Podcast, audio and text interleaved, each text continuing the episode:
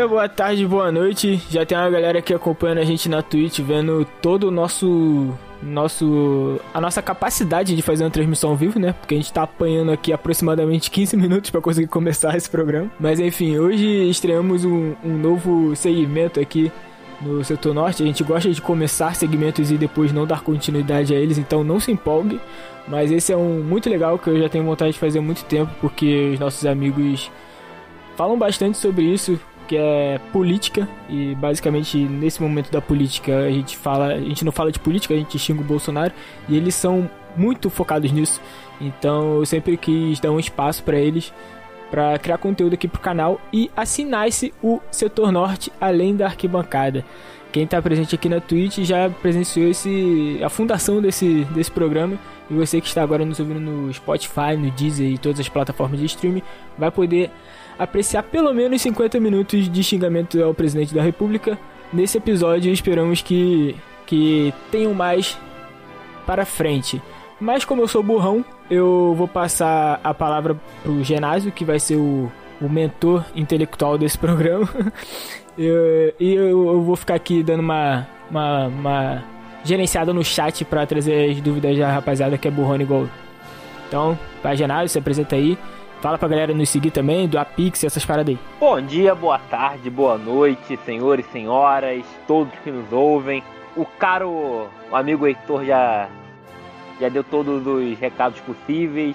Vou só repetir rapidinho para nos seguir aí, arroba setor norte BNH, doar o Pix, ser, ser o nosso Sugar Daddy aí no, através do Amazon Prime, mandar um sub eu quase falei Subway agora, mas não é Subway não, é Sub. Aqui é zero profissionalismo. E vamos lá, apresentar aí o, os nossos membros de hoje. Começar aí com o nosso Gabriel Gabigol. E Gabigol, tudo bem? Fala, Genásio. Boa noite, querido. Boa noite para todo mundo que está nos ouvindo. Nossa audiência qualificadíssima de sempre. É... Cara, tá tudo tudo sempre melhora quando a gente tem a oportunidade de xingar esse governo de merda que a gente tem. Então, ainda mais depois de um dia maravilhoso desse de Eurocopa, só jogo foda de, de assistir. Porra, encerrar o dia com os companheiros xingando, é, xingando o, o quadrúpede que ocupa a, a cadeira da presidência da República. Porra, a melhor coisa que a gente poderia ter para hoje. Palavras fortes, mas com corretíssimas do nosso amigo Gabriel. E. E o Heitor até perguntou quem tá ouvindo aí da, desde o início por onde começar, cara. E é até difícil perguntar por onde começar a falar mal do Bolsonaro, cara. E aí eu faço essa pergunta pro, pro segundo convidado aqui nessa. Segundo convidado não, é da casa. Convidado é o cacete. É, é da casa.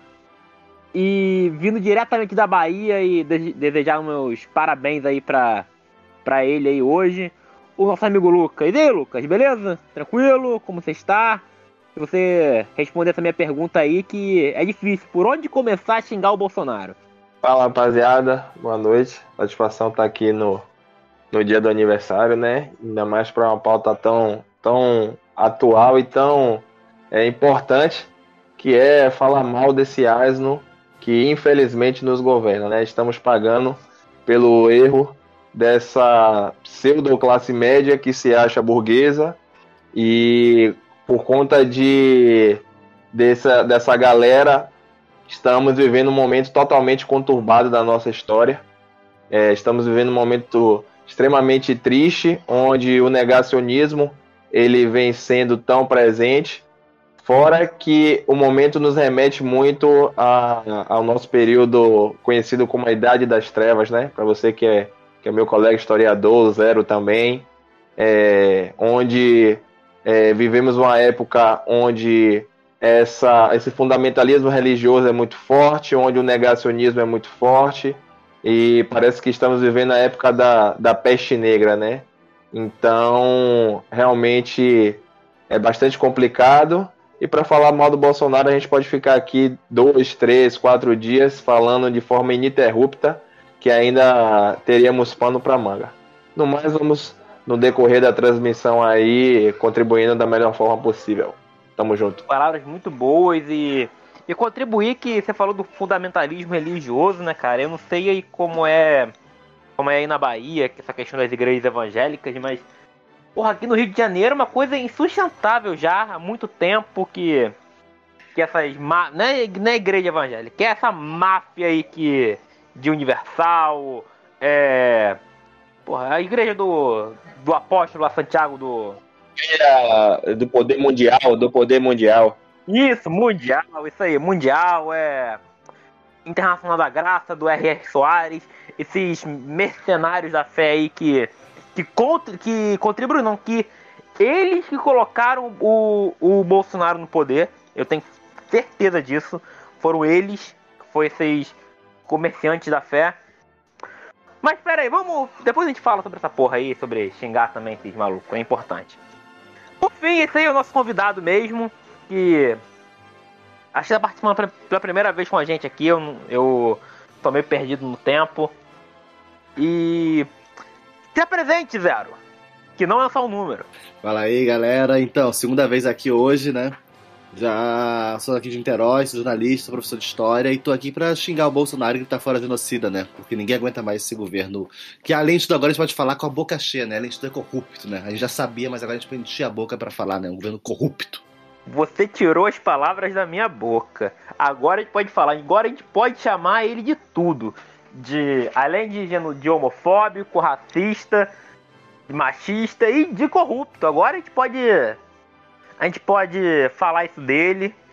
E começando aí sobre chamar o Bolsonaro de corrupto, teremos aí manifestações aí no dia no próximo sábado, 3 de julho. E tá tendo aí uma série de movimentos aí para evitar que essa direita aí ocupe as ruas, tome as ruas contra o, o sal no rabo. E o que vocês acham sobre isso? Será que vai ocupar essas ruas pelo essa direita querendo tomar essas ruas anticorrupção? É, o movimento da direita querendo. É o que? Eles estão querendo impedir a, a, a mobilização do Fora Bolsonaro no sábado? Não, rapaz, é um é que como a direita sempre ocupa as ruas é, com a justificativa, é anticorrupção. Ah, tá. Não, aí a gente vai tomar rua pra gente. Não, sim, mas é a questão é assim, por que que será que agora depois desse escândalo da lá na CPI da vacina indiana, será que que dessa vez vai vai a pressão vai aumentar? Será que o impeachment rola? O que vocês acham sobre sobre isso? Esquentou, né? O impeachment esquentou, né? Tá cada vez mais quente, né? A CPI ela, ela começou querendo investigar que o Bolsonaro era aconselhado por gente errada, agora o alvo é ele mesmo, né? Hoje foi protocolar o pedido, pedido para Carmen Lúcia para investigar o Bolsonaro. Então acho que tá esquentando, tá esquentando. O impeachment tá cada vez mais quente. Vai ter rua agora, tem tudo para cair. Crise econômica, rua e revolta no Congresso. Vai cair, vai cair. Diferente do, do, do, do meu colega Zero, por mais que eu sinta que, a, que as condições estão se tornando favoráveis para esse impeachment acontecer, é, eu creio que. Infelizmente, eu creio que, que o Bolsonaro ele, consiga, ele vai conseguir terminar esse mandato, porque a base que ele comprou dentro da, daquela, desse planejamento que ele fez ainda é, é muito forte. Então, não temos uma maioria ainda na, na Câmara dos Deputados para aprovar esse impeachment. Fora que o Arthur Lira, né, que é o presidente da Câmara, ele é coligadíssimo. Então creio que, que não que não passe por agora, mas é, espero eu que, que, que, eu esteja errado, né? Que é, a gente consiga tirá-lo antes do, do prazo que, que são as eleições de 2022. Cara, eu tinha visto é, esses dias uma matéria do Congresso em Foco, do UOL, falando dessa questão da, da de uma possível articulação para o impeachment. Dizia que não a, a, apenas a oposição, assim, mais, mais de, de, de esquerda, mas que a própria centro-direita e tal já poderia estar, já estaria começando a se mobilizar é, nesse sentido. Mas, obviamente, pelos motivos errados, né?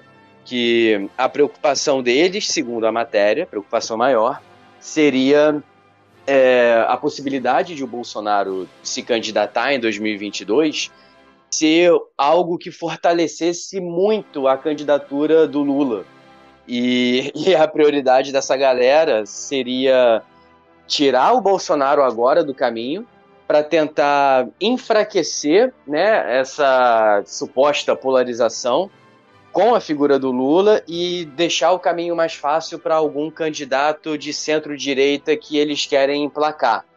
Né, porque a visão deles é que com Bolsonaro e Lula essa possibilidade é essa hipótese é praticamente impossível. E tirando, sendo muito mais fácil tirar o Bolsonaro do caminho do que o Lula, é, então é o caminho que eles vão que eles vão tentar fazer. Eu não sei, cara, eu já fui eu já fui mais cético. Eu já fui mais cético. Eu acho que se for para viabilizar o impeachment, vai eu acho que vai ser muito por força dessas é, é dessas pessoas, né, que, que, que podem estar realizando esse, esse planejamento. É exatamente por isso que eu preciso rolar o impeachment. Exatamente por isso que o Gabriel falou. Eu acho que vai acontecer justamente por isso. Hoje, a única chance da direita ter um candidato competitivo e anti-Lula é tirar o Bolsonaro do caminho.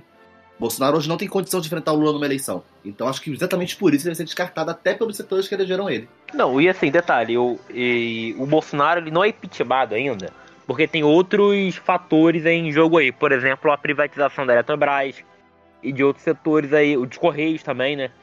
E outros setores da vida pública. Então há interesse em jogo.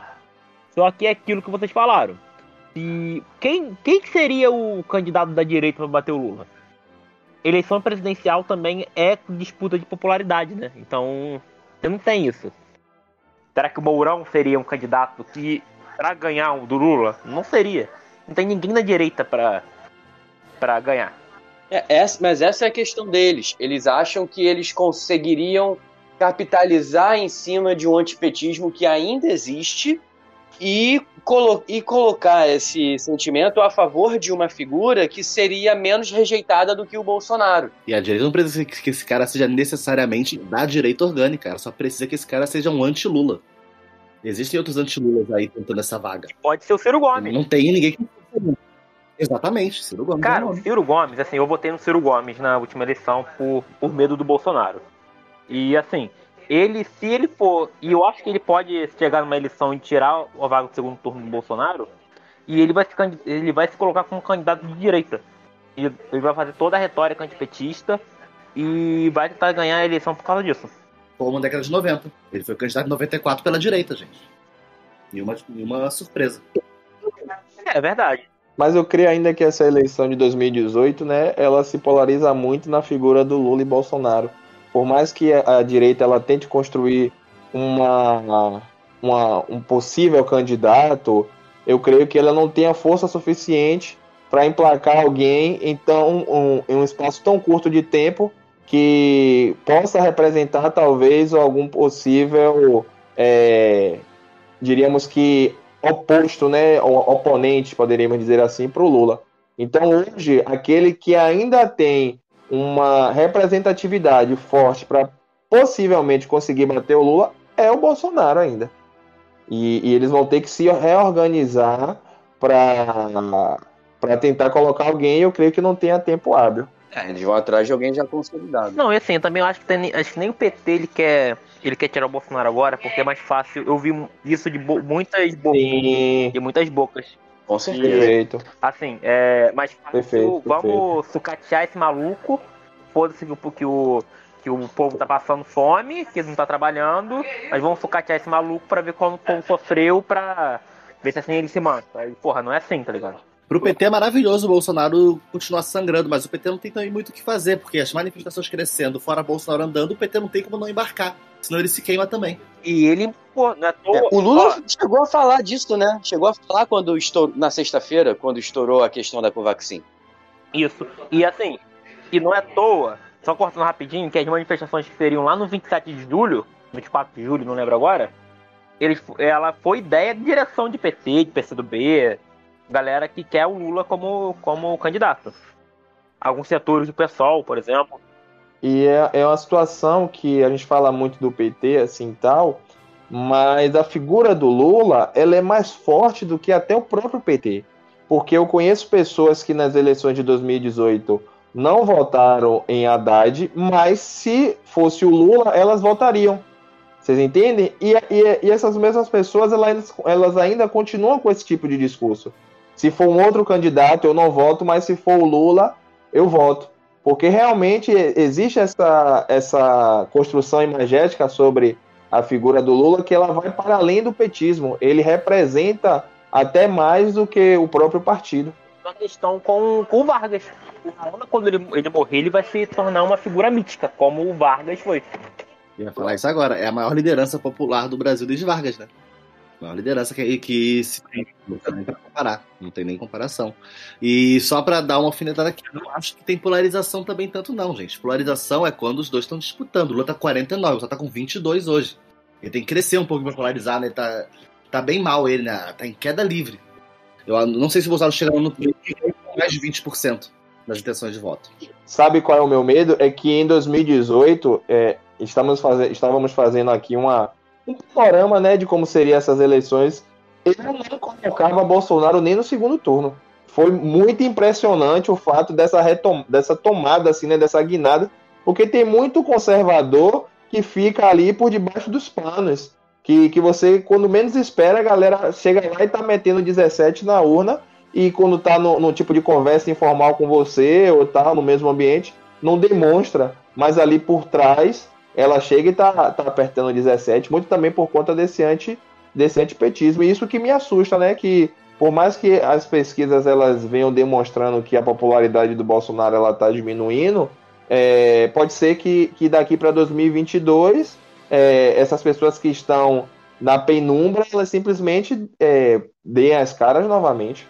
Mas, ô Lucas, sabe o que levou o Bolsonaro a ganhar no 2018? Foi a facada. A facada levou o Bolsonaro a ganhar. Porque mostrou o seguinte pra população. Ah, ele é um, ele é humano, ele tem um lado humano, ele é bonzinho. Então, será que ele é bom? Foi isso que aconteceu. Pô, tu acha isso mesmo, cara? Essa Eu foi uma acho. parada que eu não pensei Verdade. muito, não. Pra mim, não sei o quanto que teria feito diferença. Não fez, cara. Uma- cara, ele, ele conseguiu 45 por, 46% no primeiro turno. A facada foi decisiva pra eleição. A facada tirou ele Foi debate. decisiva, cara. A Foi. facada humanizou ele, gerou uma comoção em, em torno dele no momento que ele começava a ser criticado. A facada foi Não, detalhe. A facada e a abstenção. A galera que desistiu de votar também, né? A, ga- a facada e a abstenção. Não, e detalhe. Ele. A facada motivou ele a não ir pros debates. Se ele fosse pro debate, ele levar porrada toda hora. Ele, o nego ia ver que ah, essa porra é despe- despreparado, não tem como. Esse filho da puta não consegue responder uma pergunta direito, cara. É. Ele é igual jogador de futebol quando pergunta alguma coisa. A questão, Genásio, é que é muito fácil não ir pra debate quando você tá em primeiro nas pesquisas. Não quando você tá em segundo, né? Não, exatamente, mas o Bolsonaro ele tava liderando as, as pesquisas 2018. Hoje não, né? Hoje, é, exatamente. E ele, não, ele vai se enfraquecer muito ainda. E qual vai ser a tentativa dele ganhar? E 2022, o nego tá falando, ah, vai ser o, um plebiscito da democracia, não acho isso. Acho que vai ser, vai ser de fato uma, um- uma guerra e que ele vai usar fake news, vai usar essas retóricas aí que nego recebe no WhatsApp, ele vai usar igreja evangélica, ele vai usar milícia, ele vai usar é, força, é, força militar nas, ru- nas ruas. Não de oficial do Estado, não tô falando, ah, ele vai mandar o exército na rua e, e foda-se, não. Ele vai mandar é, esses milicianos armados dele aí, fazer pressão na população. Sobretudo em áreas mais pobres, sobretudo aqui no Rio de Janeiro. 2022 vai ser uma loucura. Vai ser, vai ser baixíssimo nível. Cara, provavelmente vai ser a eleição mais baixo nível que a gente vai ver em muitos anos. Não, real, eu não tenho dúvida so- sobre isso. Mas também é, tá muito longe de falar que vai ser civilização contra a barbárie também. Acho que tá muito longe. Muito. E, e uma parada que eu até critico que o Freixo ele saiu do pessoal e foi pro PSB. E, e eu critico isso nele, porque não vai ser, não vai ser simplesmente assim. O nego tá pensando que ah, o Bolsonaro vai dar um golpe militar. Não vai, porra. A conjuntura internacional tá aí pra isso. Não tem conjuntura. 64 foi um golpe por quê? Porque tinha conjuntura de Guerra Fria. Aqui não, 2021 que nós estamos, não tem conjuntura internacional para isso. Todos os- os amiguinhos do Bolsonaro estão caindo no mundo. O Netanyahu saiu, o Trump saiu, o, o Viktor Orbán na Hungria tá com, tá com rejeição baixíssima já. Os amiguinhos dele tudo saindo também, cara. E, e detalhe também, né? O, a, a gestão dele sobre a pandemia vai, vai quebrar, vai quebrar ele, vai quebrar muito ele. E assim, preciso se agora mostrar o seguinte, ó, já que se várias coisas que ele falou não abalaram a, a popularidade, a moral dele, essa, essa da questão da compra da vacina vai ser muito grande. Mas tem que abalar ele, tem que pegar esse discurso, ah, não é o discurso anticorrupção que a galera compra? Então, é isso aí. Ele é corrupto. Espero que sim, cara. Eu espero que sim, porque ah, ah, essa coisa é, é porque surgiu agora, né? Ainda tem que investigar mais, ainda precisa de mais elementos. Porque realmente é uma, é uma coisa que tá, tá quieta. Tá quieta. Eu vi hoje, uma, no máximo, uma movimentação pequena é, do gado falando assim: ah, que o Renan Calheiros sabia sei lá o quê, o, o, o Randolph foi, foi relator de uma MP de compra de Covaxin também, alguma coisa do tipo, mas ah, pelo que eu vi até agora, não foi algo que, que tenha bombado, porque, assim, pelo menos pel- pelos meus grupos eu não, eu não vi nada. Assim, meus, meu grupo de família, pai, sei lá o que e tal, isso, pelo menos pra mim, não chegou de forma alguma. E o Bolsonaro fez um, fez um movimento de, do eu não sabia, né? Que ele mandou pra galera do cercadinho que não tem como saber tudo que acontece nos ministérios. Não, exatamente isso. E assim, o esse discurso de eu não saber, o, o Bolsonaro tá tentando passar uma de isentão. E ele não vai passar, cara. É pegar essa- esse discurso, por exemplo, igual que eu vi um tweet des- esses dias. É. Você. Alguém que você conhecia morreu pra alguém lucrar em cima da vacina. É usar isso aí. O que, que esse filho da puta tá conseguindo fazer? Conseguiu fazer é sucatear o Estado brasileiro. Ele conseguiu, ele conseguiu fazer uma coisa impressionante que nem eu imaginava. Eu não imaginava isso, que alguém pu- pudesse ser tão desgraçado a ponto de, de lucrar com a morte de, de mais de 500 mil, de 500 mil brasileiros. Com desemprego de 15% da população. É, pra você ver como os caras não ligam pra porra nenhuma.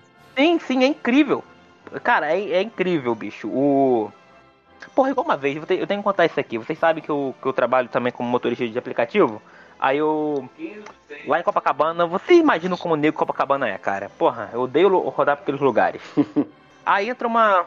Porra, uma, uma mulher, não, tinha, não era muito velha, a mulher tinha uns 30, 40 anos. Ela conseguiu entrar, era uma corrida curta. Quem conhece o Rio de Janeiro era, era ali do posto 3 pro, pro Leme. Uhum. Cara, foram os 10 minutos mais infernais da minha vida. Cara. Porra, não, sabe o. A metralhadora de bosta? Era essa mulher. Ela falou que- amava o Bolsonaro, que o Bolsonaro era o melhor presidente. Nossa. Ele, puta que pariu. Essa mulher tem que sair dessa porra desse carro, cara. Eu não aguento, tem que acontecer alguma coisa. Aí a mulher saiu do carro, falou, obrigado, menino tal. Eu falei, puta que pariu, graças a Deus essa mulher saiu. Foi lá, deu uma estrela. Aí no final do dia, apareceu lá pra mim mais 4 reais no, como, como gorjeta. Eu falei, pariu, mal, mal sabe ela que eu dei uma estrela pra essa mulher. Caralho. É, é engraçado, né, cara? Às, às vezes a pessoa tem necessidade de, de falar bem do governo, porque, tipo, du- eu duvido que tu tenha puxado qualquer assunto disso. Mas a pessoa tem que falar, não, porque eu adoro o presidente, sei lá o quê, o cara foda. Ah, vai se fuder, cara. Necessidade de ficar afirmando coisa pra, sabe, ficar forçando um negócio. Cara, assim, eu evito de entrar nessas coisas, porque eu tô, eu tô sem paciência. E eu deixei claro o seguinte, cara, no sábado eu saí tão possesso com essa porra dessa compra dessas vacinas. Eu saí tão possesso de casa, falei, puta que pariu, se eu entrar alguém nessa porra desse carro defendendo o Bolsonaro, eu vou mandar gentilmente. E gentilmente não é gentilmente como a gente se trata aqui no podcast. É gentilmente, por favor, com todo respeito, fique quieto. Mas é um gentilmente de.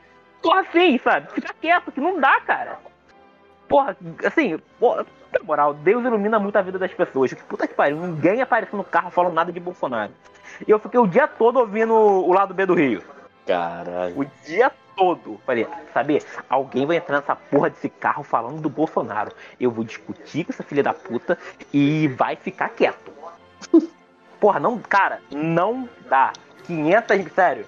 Né, cara, agora, isso, a pandemia veio pra fuder com o Bolsonaro. Nego, na eleição, o nego vai pegar todas essas declarações dele de gripezinha, de, de que esse vírus não é, não é de nada, essa declaração anti-vacina. Cara, a popularidade dele demonstra pelo, pelo seguinte: o número de pessoas vacinando. Quem não está se vacinando é nego que apoia esse filho da puta. É nego que defende esse filho da puta. E os lugares que mais, que mais tiveram caso da doença são lugares é, que ele teve apoio maciço. Sim, sim. Sobre a questão da vacina, é, eu creio que não necessariamente todo mundo que não quer tomar a vacina é necessariamente apoiador de Bolsonaro.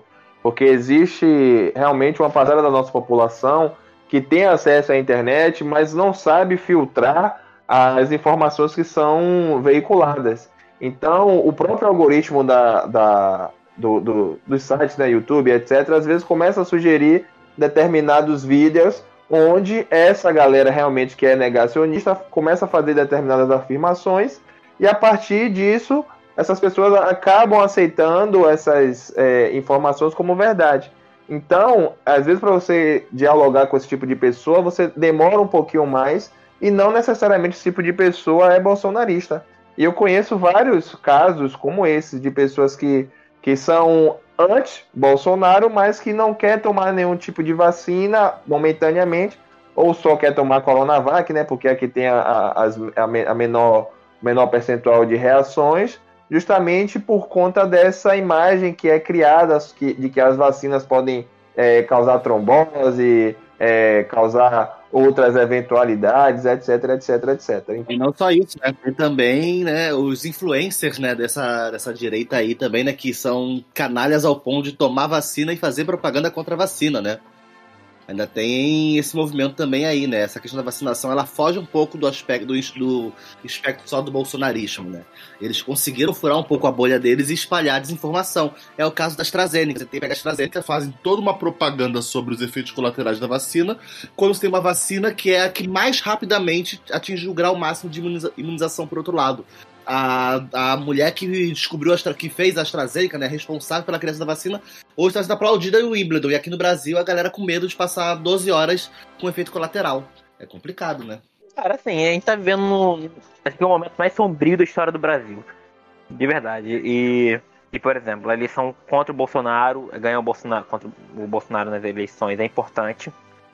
E nego não tá conseguindo encontrar, é, encontrar não, ver o seguinte e o, se o Bolsonaro for derrotado, essa porra vai continuar. O bolsonarismo ele vai continuar. E ele sempre existiu. O, o, o bolsonarismo só encontrou no Bolsonaro uma figura que ele soube aproveitar. Isso ele conseguiu fazer, ele soube aproveitar todos os elementos do bolsonarismo que existia antes dele. E vai ser, cara, uma coisa que eu tô falando que é muito importante a eleição no Rio de Janeiro, para o governo do Rio de Janeiro, é muito, mas muito mais importante do que a eleição no para presidente. Porque aqui é a terra de filha da puta. Aqui é onde a milícia age mais, mais forte. É aqui onde as igrejas evangélicas, com todos esses mercadores da fé, agem mais forte. Então ganhar aqui, ganhar aqui no Rio de Janeiro, ganhar o. E não é só ganhar de governador, ganhar os deputados para fazer mudanças drásticas, de mudanças na, na, na, política pública de segurança. E vai ser muito, mas muito mais importante do que ganhar a eleição do da presidente. É isso que é foda. E isso é foda também, porque, bem ou mal para presidente, a gente tem uma, uma boa noção do que, que vai acontecer, né? É, pra, pelo menos a eleição para governador aqui do estado do Rio, Cara, assim, a gente não sabe nada. O que a gente sabe é que o Freixo vai vir candidato pelo PSB. A gente não sabe quem vai ser vice. A gente não sabe se o imbecil desse Cláudio Castro vai, vai tentar se eleger. É, a, gente não sabe nada. Tipo, é completamente tiro no escuro. Que é, é uma, é, é a gente está no escuro. A gente não sabe Cara, como se nada. planejar. Assim, eu não duvido nada que o Flávio Bolsonaro se candidate a governador. Puta que pariu, faz isso comigo não. Eu acho que não pode pela legislação. Ele pode, ele é senador, ele tem oito anos de mandato, ele mas, pode. Mas com o pai dele, candidato a presidente, tem algum problema ah, dele? O pai dele não pode, de verdade. Tem algum problema Ué, de. Tem isso mesmo? Tem, porque quando a, Luciana, quando a Luciana Jean foi candidata a governador do Rio Grande do Sul, o Tasso Genro não pôde ser candidato. Tem um lance desse aí. De... Exato, é, é, é para evitar nepotismo, é para evitar que o Bolsonaro, como presidente, exerça a influência dele para favorecer o filho. Então, tipo, as, como, o Bolso, como o Bolsonaro está no executivo, os filhos dele não podem concorrer a nenhum cargo no executivo também. Mas mesmo sendo executivo estadual. Mesmo sendo. Sim. Mas, mesmo sendo. Não, realmente eu não sabia. Eu realmente não sabia disso. Faço uma meia-culpa. Mas alguém próximo ao, ao Bolsonaro, porque assim, se for o Cláudio Castro, porra, esse maluco não tem pique nenhum. Esse maluco é um cara totalmente desconhecido. Ele vai navegar na onda do bolsonarismo, só que, cara, o bolsonarismo é coisa momentânea. É coisa momentânea, dá pra se perceber. Coisa de. Não, eleição, é na eleição, não na sociedade. Na sociedade ele persiste. Mas em eleição ele é momentâneo. 2022 vai voltar essas figuras, essas velhas figuras da política aí no Rio de Janeiro. Em todo o Brasil, no caso. É, mas aqui no Rio, né, a gente tem um histórico de quem tem o governo do estado na mão, né, ter uma grande influência em prefeituras do interior que conseguem disputar, pelo menos, para com chance de vitória a eleição. Então acho que não dá para desprezar o Cláudio Castro, não. A máquina é muito forte, a máquina do governo é muito forte. É por isso que eu acho que, por exemplo, é, o Freixo é um caso, um caso muito bom. Assim, eu não.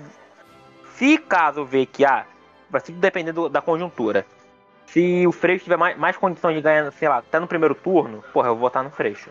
Mas se ele não tiver condições nenhuma de ganhar no primeiro turno, eu não vou votar no Freixo porque eu tive muitas críticas a ele e pela saída dele do, do pessoal, por exemplo, ele ele não ele tem muita crítica a ele por causa disso e se tá se mostrando um cara reformista de fazer aliança com maluco que que sempre tirou direitos de habitacionais de, da população LGBT, população preta e ele quer ganhar a eleição uma frente amplíssima que eu não concordo, mas se ele ganhar, porra, beleza. Eu prefiro fazer oposição no, pro Freixo porque pelo menos ele não vai, vai mandar me matar, por exemplo, né? e que ele vai. E se ele sendo governador, ou qualquer maluco de esquerda sendo governador, é, vai ter muita influência nas outras prefeituras do interior, porque, porra, a prefeitura do interior não tem. não tem como arrecadar, só arrecada IPTU. Tem que fazer acordo com alguém. Ah, o governo do estado? Então bora. Se for o governo do estado e, da, e federal, porra, melhor ainda. Vamos, vamos falar aqui sobre o que tá rolando no chat, agradecer a nossa audiência aí que tá, que tá grandinha. É, mais opiniões. Chagas falou que ele conhece gente que não toma a Coronavac porque acha que a China tem que se fuder por causa do Covid. Se chegar no posto e for Coronavac, não toma, mas toma das outras. Vocês conhecem a galera assim? Bicho, Cara, não faz muito sentido, né? Não, rapidinho, ô, ô, Gabriel, deixa eu falar uma parada. Do... Cara, história de Uber é foda. Teve uma vez lá em Deodoro, uma mulher entrou no, no carro falando o seguinte: É. Eu não vou colocar essa porra dessa máscara, não. Essa pandemia é falsa. Eu não sei. Falei, puta que pariu, tá bom. É delírio coletivo, né? Aí a mulher falou o seguinte pra mim: que a, a Covid era invenção da, da China para transformar todo mundo em gay. Caralho. Bom, isso daí, cara, é inacreditável, né, cara? É incrível.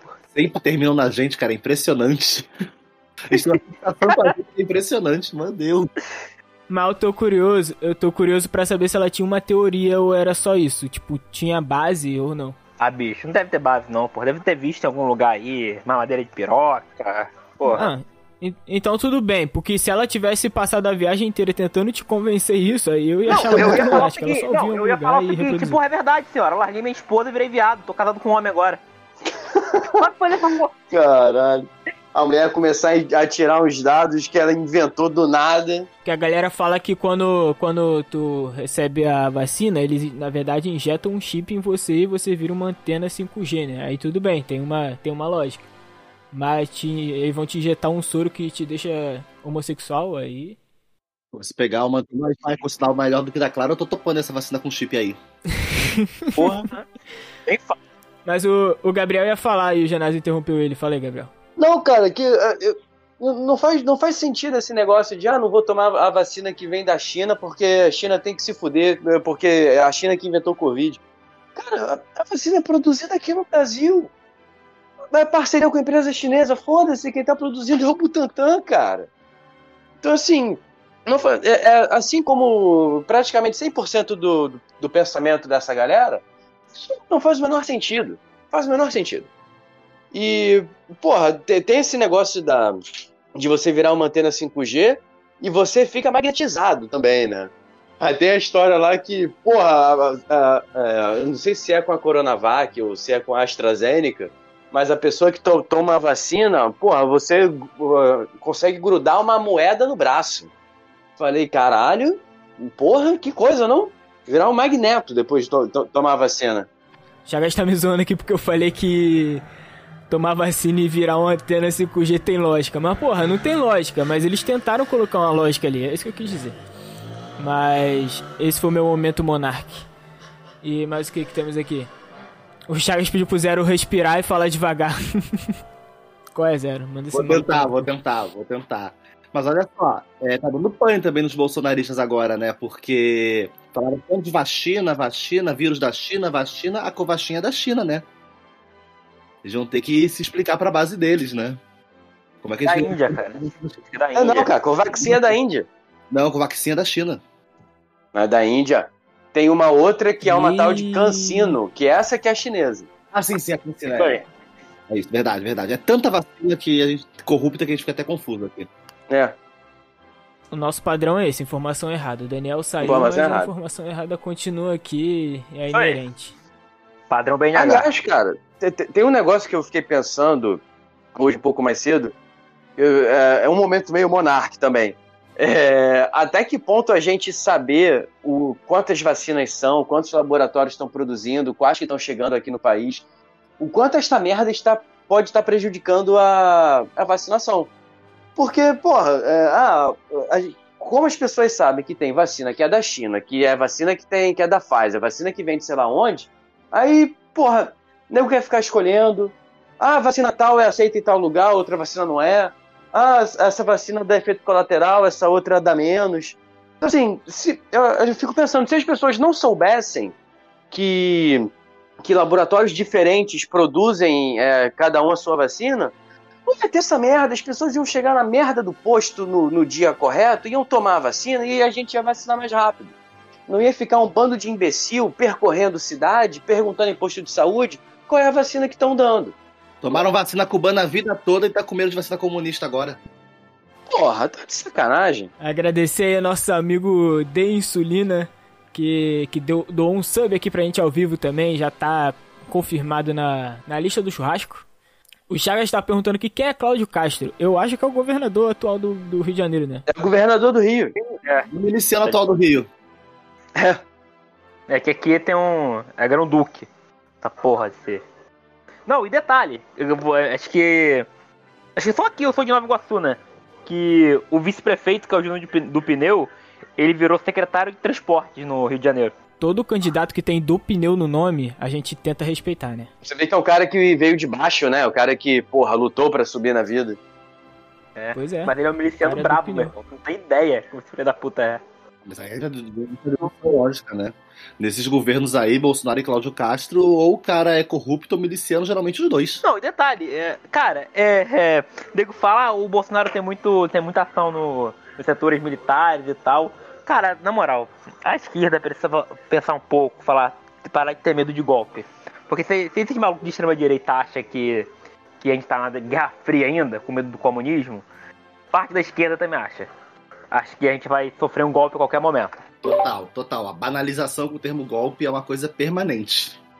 A gente fa- fala Exatamente. em golpe no Brasil desde 2013. A figura do Bolsonaro também ele ganhou força a partir de 2013 ali, né? Muito em virtude, não sei se vocês lembram, é, do CQC. O CQC praticamente alçou a figura de Bolsonaro a, a, a mídia, né? Porque ele já constrói uma carreira na política há muito tempo. Mas ele era um cara totalmente ali inútil.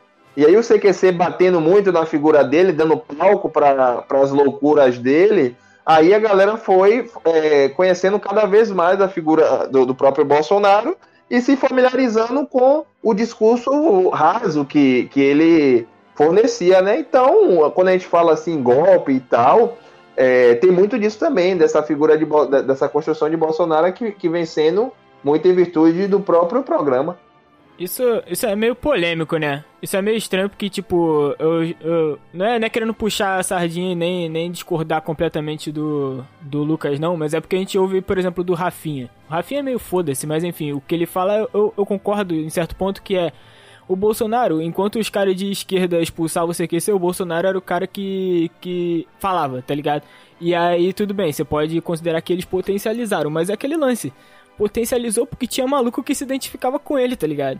Não é assim, não é. É porque a nossa, nossa sociedade é uma porra mesmo. E aí calhou, Não. do, calhou do cara. Mas é aquilo que eu falei, Heitor. Com certeza, eu, eu concordo plenamente com você, então, mas a questão é que ele ganhou palco, então Sim. ele ganhou visibilidade. E aí o discurso dele passou a alcançar mais pessoas. Ele ganhou palco enquanto as pessoas da esquerda meio que negaram, não souberam utilizar esse palco também. Então, assim, é. é não é. Acho que não é. Não é culpa do CQC, eu acho que. Acho que tem. Do CQC e outros programas, tipo. Cerebrão e não tal. é. Mas eu acho que, que em alguns momentos a esquerda errou muito na sua estratégia e talvez esse seja um dos momentos. Agora estão me chamando de, de Bolsonaro agora, hein? Vai tomar no cu, porra. Tô só apontando um ponto Não, não, aqui. não. Longe, longe disso.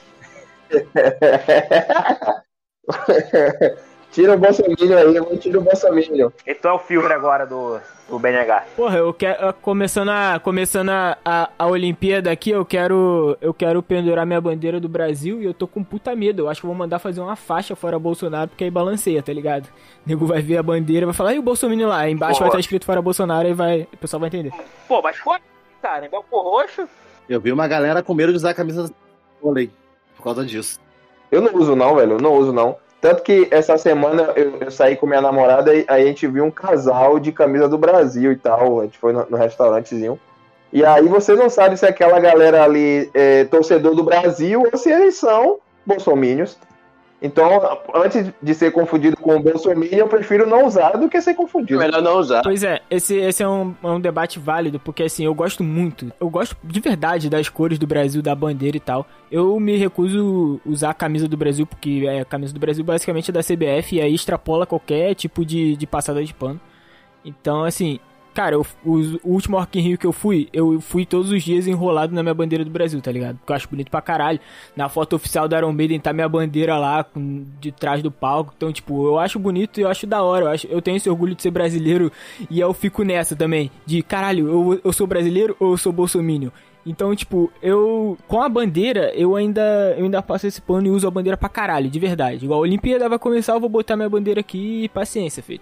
E, tanto é que no Rock in Rio mesmo, o pessoal, ih, roqueiro com bandeira do Brasil é bolsominion, hein? falando assim, gastando, eu já fiz o L do Lula livre, aí o maluco falou, ah tá, porra, achei que era reaço. Eu falei, não, porra, vai tomar no cu, cara, que isso? tem, que, tem que explicar também, né? Eu entendo que, que a galera... Ô, Heitor, tu falou uma parada certa, cara. A gente tem que pegar essas entidades de volta pra gente, cara. Essa É, porra mano. não pertence ao Bolsonaro. Pois é, Essa porra não pertence à extrema-direita. Eles só se apropriaram dessa porra. E eles se apropriaram de uma forma, de um símbolo nacional, é diferente do que o do que os nazistas e o Hitler fez. Eles criaram um novo símbolo. Eles, e- eles tomaram conta do Estado. Aqui não. Aqui eles tomaram conta dos símbolos nacionais. Não que de longe eu, eu falar, eu amo a bandeira do Brasil. Não, porra, não. Eu sou inter- internacionalista, porra. É, pra mim tem que tem que acabar. Pra mim, trabalhadores no mundo univos. Eu sou comuna, porra. Tem que acabar com essas porra, tem que acabar com burguesia. Mas, cara, imagine que louco seria uma, uma manifestação, sei lá, na Presidente Vargas lotada, geral de, de, de verde e amarelo, só que é uma manifestação de esquerda. Imagina os gado. Compartilhando as, as imagens como se fosse manifestação do Bolsonaro, sendo que na verdade é de esquerda. É complicado. Você vê você, cara, você vê várias diferenças entre manifestações de de direita e de e da esquerda. Cara, a gente não vai com, com símbolos nacionais. Pois é. É incrível. Isso é desde aquelas manifestações É da época que a gente ainda tava na FATEC, cara. Era muito, muito difícil. O maior, o maior símbolo ali de Não. patriotismo que você via na- nas frases era o Verás que o filho teu não foge à luta. Tipo, é uma frase ou outra do, do, do hino. Mas tu não via a galera de, vermelho, de, de verde e amarelo. Tu via a galera mais, né? Tipo, com as cores de partido e tal. É, e e isso aproveitando disso também, né? Que, as- que essa galera Minion, mas de. essa galera Minion extrema-direita e tal. Por isso também que eles pegaram os símbolos nacionais pra eles, cara. Porque. Porque a gente mesmo não, não tem costume de usar. Tô falando aí, a- a- as nossas manifestações não tem bandeira do Brasil, a galera não vai de camisa do Brasil. Por isso que eles ficam falando que, ah, é, essa galera não sabe cantar o hino nacional, essa galera, porra, não valoriza as cores do país. E aí eles usam o patriotismo deles e, e se apropriam 100% dos símbolos nacionais e não deixam nada pro resto. Mas, Gabriel, mas é aquilo. ah, essa é uma coisa tradicionalmente do brasileiro. Quem usa essas porras dessas camisas do Brasil em manifestação é a extrema direita. Uhum. A gente não usa em nenhum momento, a gente usa pra quê? Jogo de futebol, Sim. Copa do Mundo, Olimpíadas. Acabou. E olha lá Olimpíadas, porque a gente não compra, porque, porra, o brasileiro não compra a camisa oficial do Brasil. É 400 reais essa porra. Cara, É 400 assim, conto a camisa do Brasil. a- a própria bandeira, ela, ela remete a algo que a construção da identidade nacional, é, que é, os movimentos de esquerda eles não, não se identificam tanto, né? Porque eu fico parando para pensar, o próprio nascimento do Brasil, ele se dá através de um golpe, que a gente sabe, né? É um golpe republicano.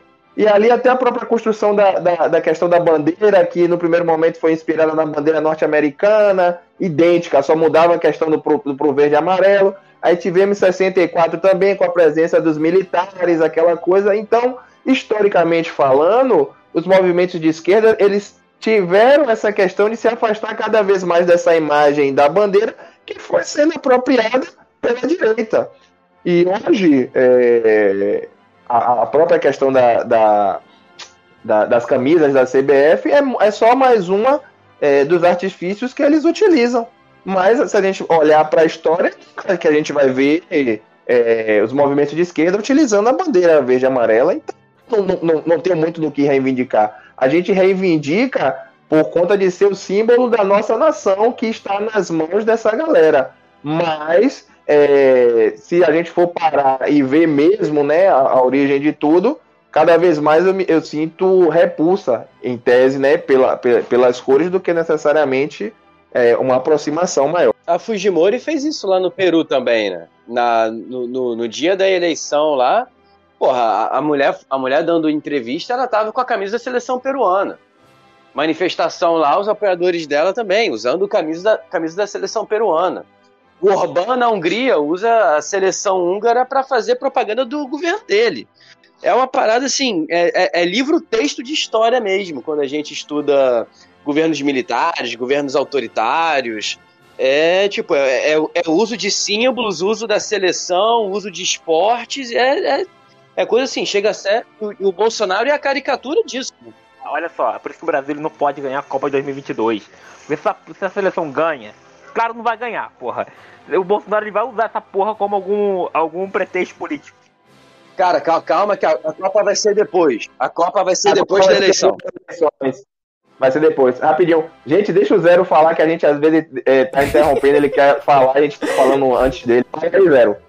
Tem que ser acostumado, velho. Você tem que, tem que interromper Pessoal mesmo, é senão você insano, não mano. consegue falar, velho. Não, eu só ia fazer a polêmica que a camisa da, da seleção também tá muito mais alinhada com o bolsonarismo do que qualquer outra, né? Porque se a gente olhar a CBF, né? Tá super alinhada, né? Pois é. O que eu, o que eu vejo que a gente é o verde e amarelo, né? Quando derrubamos o Collor, era o verde e amarelo que tava na cara da, da, da- da própria esquerda, né? Na hora do impeachment, né? Agora é a hora, né? Mas camisa da seleção, acho que não rola, não. Porra, isso é tão triste, cara, que as camisas da seleção tão bonitonas. Pois é, eu acho muito que a gente tem que, que pegar isso de volta, como o Genásio falou, do. Tipo, em questão de cores, por exemplo. Porra, é a cor do nosso país, tá ligado? A gente não pode sair de verde e amarelo porque a gente é bolsominion. Tipo, CBF eu não consigo. é, eu não consigo usar o brasão da CBF. Se lançar a camisa da- das Olimpíadas aí com aquele logo que foi nas últimas Olimpíadas, eu até compro. Porque, beleza, as cores pra mim desce. Mas o logo da CBF não. Mas eu acho importante, cara. Eu acho, eu acho isso bonito e importante você se identificar com as cores do seu país, você poder ir pra fora e tá usando um símbolo do teu país e as pessoas te, te identificarem por causa disso, sem, sem te achar um completo imbecil, tá ligado? Que vota num genocida do caralho. Cara, quando eu fui pro Chile, pra Argentina, pro, pro Uruguai também, eu tava com a, do- com a bandeira do Brasil aí. Exatamente por esse motivo. E, pô, hoje em dia eu vejo as fotos e falei, puta que pariu, por que eu fiz essa porra, cara? É difícil, cara. Tem isso, sabe? Não, é difícil, porra. é- Mas, cara, assim, é ter, assim, as pessoas já têm que ter consciência. Eu tô, eu tô falando isso pra, pra, pro trabalhador, pro maluco que, que não, liga pra política. Tô falando isso da, da gente mesmo, no nosso campo. Que é parar de achar que, ah, qualquer um menos o Bolsonaro tá bom. Não, porra, não é isso. Não é isso, cara. Se fosse, porra, sei lá, o Dória como presidente, Cara, claro que ele não teria esse caos sanitário, mas todo o sucateamento do trabalhador estaria ali. E as pessoas. Cara, sabe o que tá faltando nas, nas pessoas? A consciência de classe. Vou mandar uma de comuna aqui. Consciência de classe. Tá faltando isso. A pessoa se enxergar como Exatamente trabalhador. A pessoa, o maluco que. O jovem tem que se enxergar como o maluco que pega o trem. Mas, aí, é- ter mas a questão é quando a gente fala de consciência de classe, o cara que ganha 5 mil e tem um carro assim e se lenha todo para pagar é, o carro, ele não se acha proletário, sacou? Ele acha que ele é patrão. Até o próprio médico que, que ganha 10, 12, 15 mil, se ele chegar e fazer uma, uma, orienta, uma observação, olhar para si mesmo, se eu parar hoje aqui, eu consigo me sustentar, eu consigo me so- sobreviver, então não sou rico. Rico é o cara que ele chega e fala: se eu quiser parar de trabalhar, eu vou ter dinheiro até o resto da minha vida e eu posso. Então, quando você não, não, não se enquadra nesse patamar, então você é mais um proletário. E o- uma das minhas críticas a- ao governo Lula é muito disso, de que abriu uma linha de crédito onde tivemos uma ascensão significativa no nosso poder de compra, só que em contrapartida a galera não foi educada para esse poder de compra. Então a galera que saiu assim de uma, de uma faixa de linha da pobreza para classe média, um pouco da classe média para classe alta, alta em tese, né?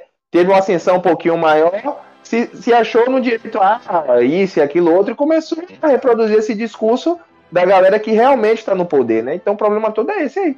Não tem consciência de classe. A gente não dá para começar de dialogar sobre consciência de classe com esse tipo de pessoa. Foda. Faltou investimento na educação mesmo, para essa galera entender a qual lugar elas pertencem. Isso, e, e assim, outra coisa, é, falta, falta muitas coisas. Cara, o- você percebe que agora o Lula começa a fazer, por exemplo, discursos de é, revogar essas PECs que o Temer aprovou, reforma trabalhista, porque ele está tentando trazer o apoio de alguns setores da esquerda que ele, se- ele vai ver que é necessário para ganhar uma eleição. Cara, assim, eu gosto do Lula, todo mundo sabe que eu gosto do Lula, e eu acho que o Lula foi o melhor presidente da, que o Brasil teve. E na toa tem uma foto minha sorrindo lá com o Lula lá no Instagram. Mas, pô, eu tenho várias críticas ao Lula. Várias críticas sérias ao Lula. E muita gente de, de esquerda acha, ah, o Lula tá bom, Lula é amor, Lula é, é o Lulinha paz e amor. Não, não é, cara. Não é. Ele. O, o governo do PT, essa conciliação de classe é com o governo do PT. Mas é claro que eu não vou falar isso, porra. Eu falei isso no nosso campo, não vou falar isso pro, pro maluco que é bolsominion, porra. Óbvio. O maluco que é bolsominion fala que eu amo Lula. Eu tô me dando o direito de esquecer todas as minhas críticas ao Lula até o final do ano que vem. Depois eu volto a lembrar delas. Não, é assim, é aquilo. É igual que. Não sei se foi o Heitor que perguntou. Alguém perguntou aí se, se todo mundo é Lula no ano que vem. Cara, eu, eu não sei. Eu não sei, de verdade. Se vai tudo depender da conjuntura. Uma parada que o Chagas tá falando aqui, ó, só um bagulho que é até re- referente a- ao que eu disse na- nas, nas, nos protestos que a gente participou lá, de época de Fight Tech e tal, que eu que não sou tão engajado, acabei indo também, não fiquei tanto em tantos, mas enfim. Isso daí é um bagulho que. Aspas para Chagas. Isso daí é um bagulho que eu acho bem bosta na esquerda mesmo. Leva a bandeira de partido pra manifestação.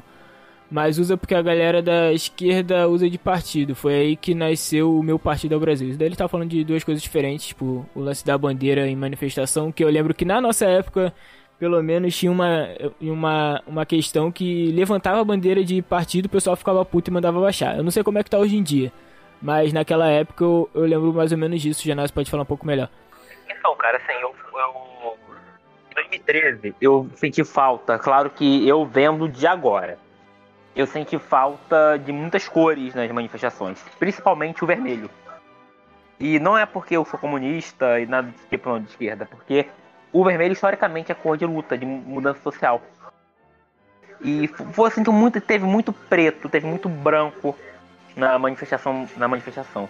E as pessoas elas estavam se achando no direito de ah, eu vou não, o qual é o sentido no caso de levar uma bandeira do partido, do pessoal perceber, é se demonstrar aquilo que você acredita. É o, o qual a ideia por trás daquilo, daquilo que tá e, e que está sendo exposto na verdade. É isso. Hoje em dia as, é, as manifestações que eu participo tem muitas bandeiras de partidos. E é assim, tem que ter liberdade democrática, cara. É é assim mesmo. Democracia faz, é, se constrói assim. E só favoreceu a direita isso, de abaixar, abaixar as bandeiras dos partidos de 2013, né? O que vem depois de 2013 é o caos. Né? A gente perdeu a disputa ali. Perdeu. A gente Isso. perdeu a disputa. Isso aí. E assim, é... E a gente. Em 2000, cara, 2013 vai ter uma facada tão grande. Facada não, um, um, golpe tão grande na, no governo do PT que eles ficaram sem reação, cara. A Dilma ficou sem reação em 2013, basicamente. Ela, a Dilma, ela assim, eu gosto muito da Dilma. Só que ela, ela tenta toda hora de conciliar a, a população, principalmente depois da eleição de 2014, que foi caótica, foi o caos aquela, aquela eleição também. E ela tenta conciliar, pô, vamos tentar reunir o Brasil, também todo mundo, todo mundo no mesmo barco e tal, e e dá uma facada no, uma facada de novo, porra, facada toda hora, porra, Bolsonaro. É, e dá um golpe nela. Termina conclui com um golpe. E a Dilma ela não se abaixou pra pro Cunha, no caso. Que é bom lembrar que ela enfrentou esse golpe com muita mais dignidade e autocontrole do que o genocida que tá no Planalto hoje, que qualquer coisa da Chile com os repórteres, né? Ah, mas comparar Dilma a Bolsonaro há um, um abismo imenso, né? Tanto de caráter como também de, de ser humano. Então, eu acho que um burro tem mais caráter e personalidade do que Bolsonaro. Cara, Bolsonaro está caminhando para ser o pior presidente da história do Brasil. História. Caminhando, caminhando. Não, mas eu falo caminhando porque do ponto de vista histórico. A gente não pode afirmar que vai ser, os, os historiadores aqui há algum tempo falar, esse filho da puta foi o pior presidente da história do Brasil. Então, porra. Cara, a gente tá Olha o momento histórico que a gente tá vivendo. Porra, o pior governo. Cara, eu passei pelo melhor governo da história do Brasil, pelo pior governo história do Brasil, pela porra do 7x1. Puta que pariu, meu irmão. O Gabigol marcando dois gols na Libertadores. São muitos altos e baixos. por isso eu não tenho nem 30 anos, né? Então, olha o misto de sensações. Viu três papas? É mesmo. É verdade.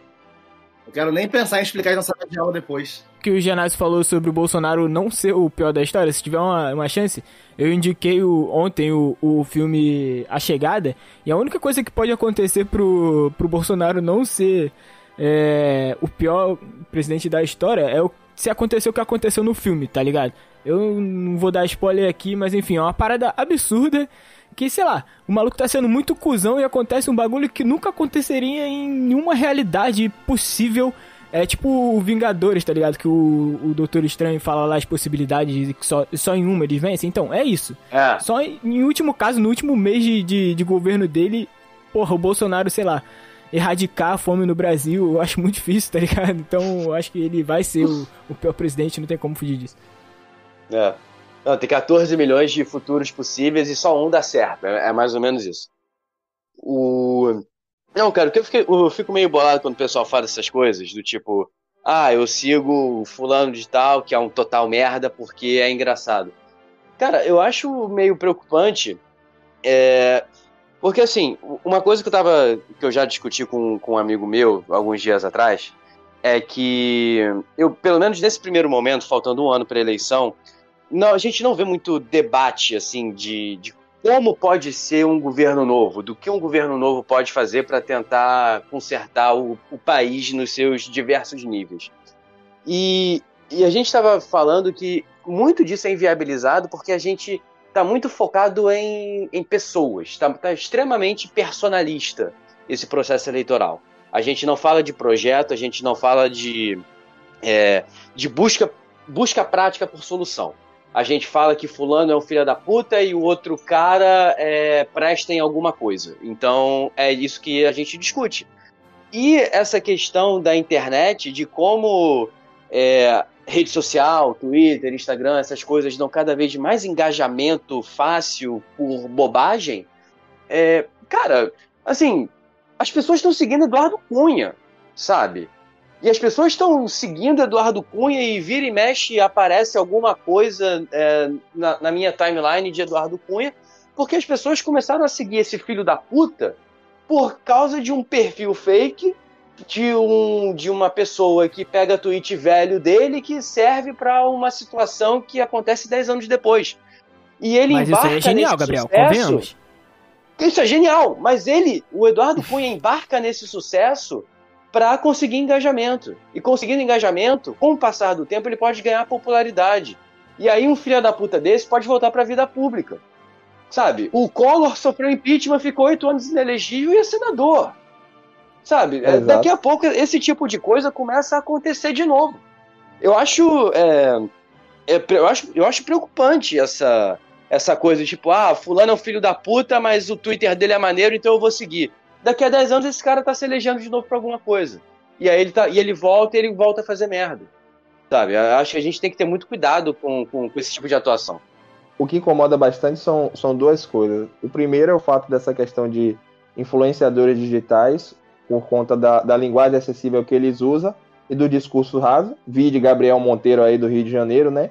E muitos outros que se espalham aí pelo Brasil.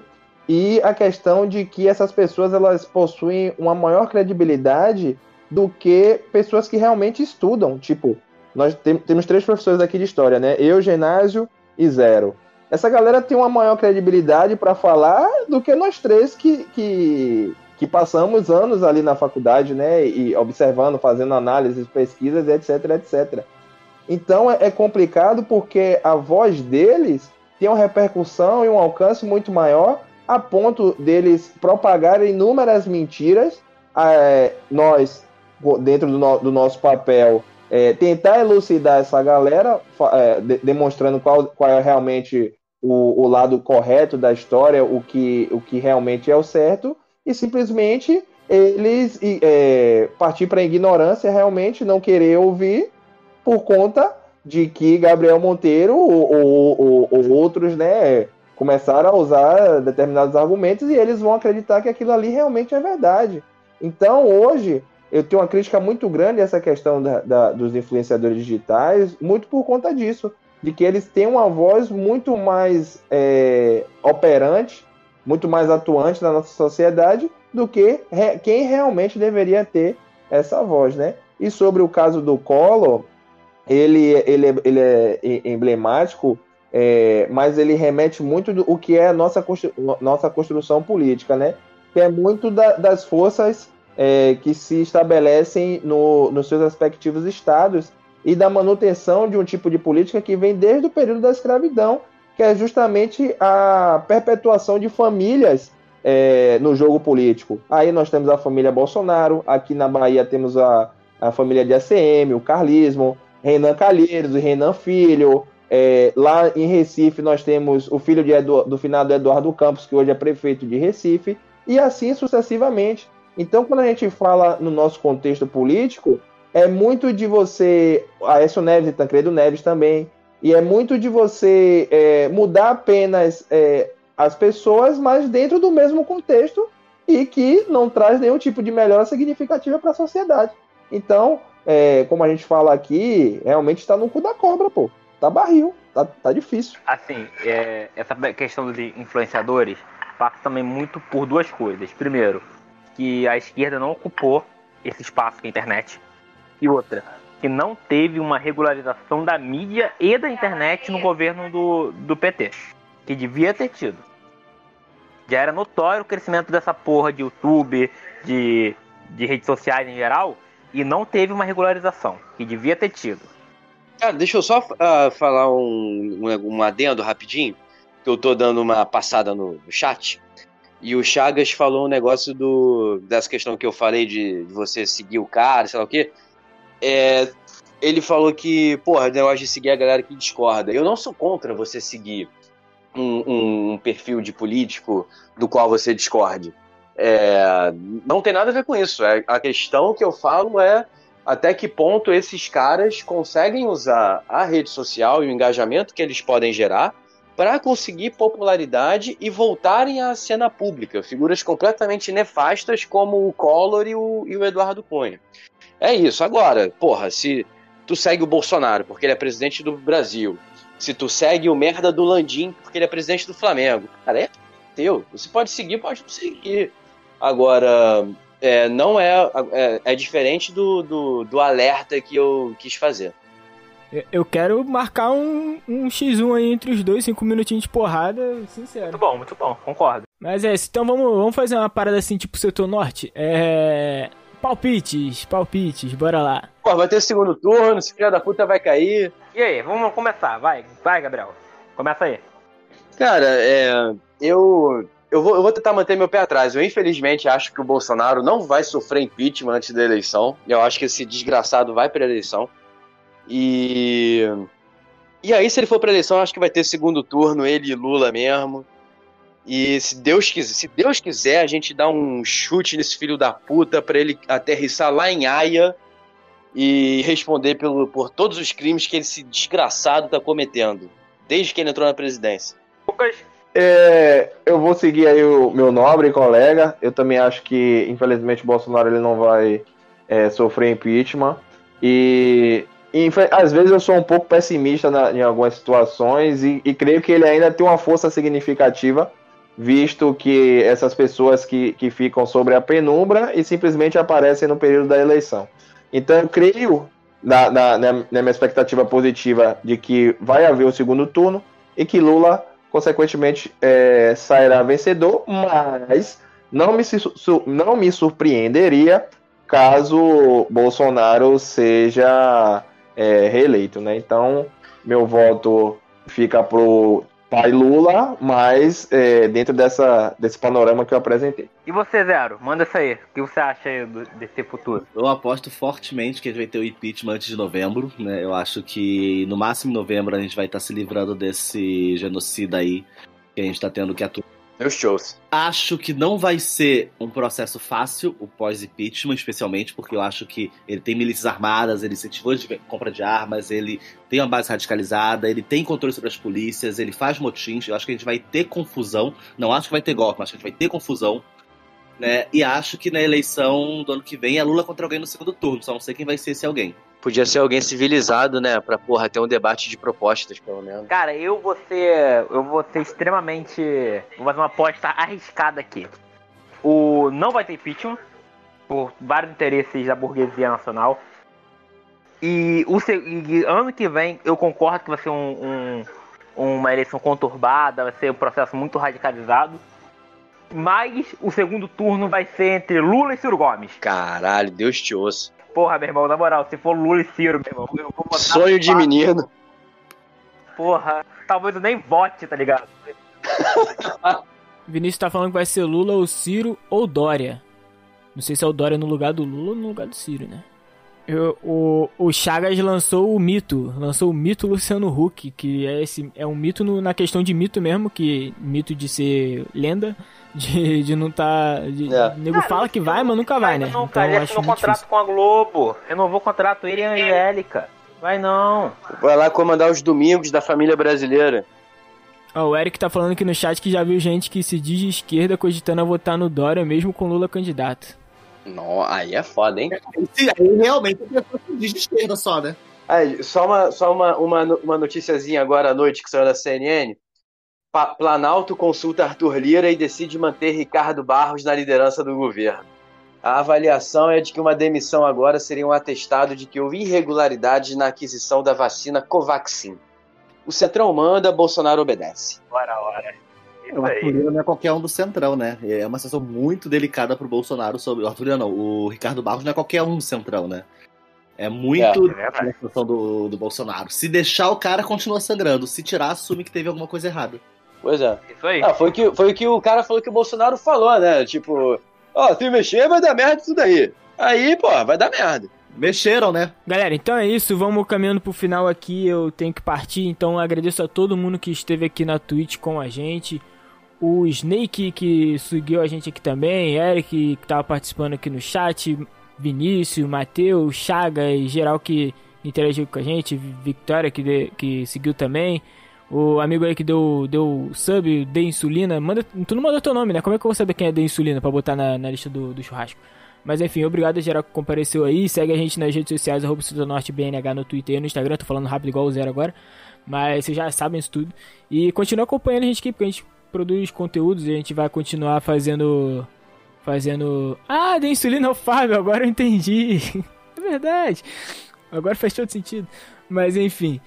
Segue a gente aí porque a gente vai continuar co- é, produzindo conteúdo neste canal. Então, agora os nossos amigos aí vão, vão caminhar pro final. Se eles têm mais alguma coisa pra falar, fica à vontade, Genásio. Encerra esse programa com qualidade, por favor, que eu estou indo embora. Eu estou confiando em você, hein? Vamos lá, gente. Já ir para as considerações finais. É, agradecer a todo mundo que nos ouviu aí. Se você concorda, maneiro. Se não concorda, vai tomar no cu. Padrão bem setor norte da podcast. Aqui a gente não tem papas na língua, não. E dá salve final aí, suas indicações. Vamos lá, o... vamos começar com. Vamos começar com o Gabriel de novo. Tá tudo na ordem alfabética? Ó, nem Fala, começou com o aniversariante, velho. Fuleiragem isso aí, mano. Porra, tá por fora, Luizado. Tá por fora, mano. É verdade, é verdade. Tô meio Vai lá, Gabriel. Vai lá, Gabriel. Tô, só tô zoando. Porra, pior, pior que se botar tubo de. Pra, pra começar agora, fica até um negócio meio constrangedor, né, cara? Troço meio feio. Caralho.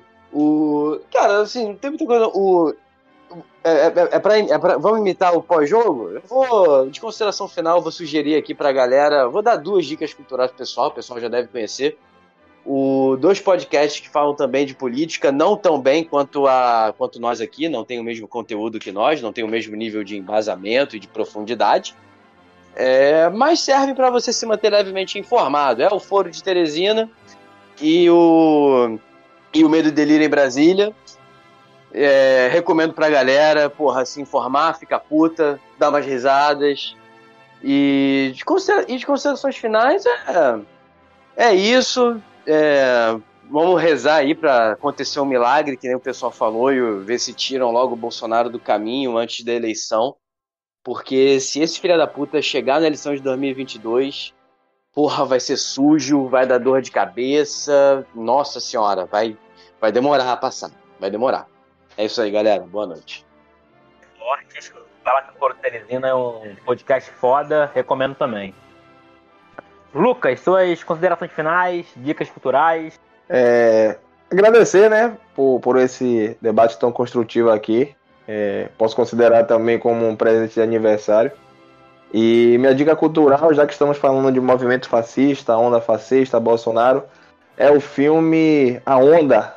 Creio que alguns de vocês já tenham assistido, um filme muito bom, que fala como é, se constrói um, um movimento nacionalista, né? Um- uma, uma questão identitária de, de simbologias, fazendo uma analogia também à Alemanha nazista. Um filme muito bom, recomendo. Tem duas versões, uma da década de 80 e uma mais recente.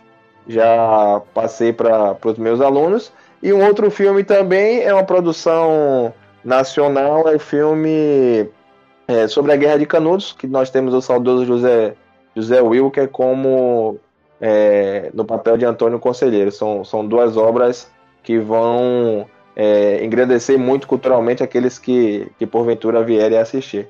E no mais, é, quinta-feira temos pós-jogo, pós-jogo e estaremos aqui novamente para esse debate sadio. Tamo junto. Forte abraço. Valeu, Lucas. Palavras muito sábias, como sempre. Zero, suas considerações finais. Lembrando que você é sempre muito bem-vindo aqui para participar do nosso podcast, como todos, todos vocês quiserem contribuir com o nosso podcast. Dê suas dicas culturais, consideração final. Vou ser bem breve nas considerações finais, né? Eu acho que é, é falar aquelas, aquelas palavras que vão mobilizar as pessoas para as ruas, né? No próximo sábado, né? Vacina no braço, comida no prato, fora Bolsonaro, impeachment já e cadeia pro genocida, né? Eu acho que é por aí que a gente deveria ter que encerrar aqui, né? Com essa mensagem firme. E dica cultural também entrando já na, nessa questão do como chegamos até aqui, eu queria fazer duas recomendações também. Queria recomendar o documentário Democracia em Vertigem, pra gente ver um pouquinho como a gente chegou até onde a gente chegou, né? E recomendar também pra galera que tá vendo aí o entretenimento do povo brasileiro, que é a CPI da Covid, né? A cobertura do Meteoro. Muito boa cobertura da CPI da Covid pra gente poder acompanhar os próximos desdobramentos dessa jornada rumo ao impeachment. Muito bom, gostei da- das suas palavras, só que eu tô um pouquinho decepcionado ainda, porque vocês estão falando muito de fora Bolsonaro, de vacina no braço, tá muito pouco. Tem que ser guilhotina, morte ao genocida, facada. Agora mais 5, 6 facadas, ver se mata essa porra logo. Facada não, né? Chegar no nível do sniper, né? Não deu certo. Não, ó, não falei qual presidente? Para se, se algum da Polícia Federal tiver aí, não falei qual presidente. Eu falei um presidente qualquer. pra deixar claro aí. E é isso, realmente, falar que, nas minhas considerações finais, que mandar um salve para toda a galera LGBTQIA+, no, nesse Brasil, que hoje é o dia, dia do orgulho LGBTQIA+. É, mobilizar essa galera para domingo, para sábado, no caso, ir para manifestação, é o momento de ocupar a rua, tirar esse filha da puta desse presidente e, e des, descarregar todo o ódio que a gente tem no coração contra esse filha da puta na, na rua no sábado. E dica cultural, porra, não tem mais dica cultural que todo mundo roubou mais dicas, então só vou falar do. Do lado B do Rio, que é um podcast foda de, de jornalismo. E. E no mais é isso, quinta-feira estamos de volta aí pro pós-jogo, nossas atividades normais. É isso, galera. Estamos encerrando aqui, tá? Um grande abraço para todos vocês e até a próxima, né?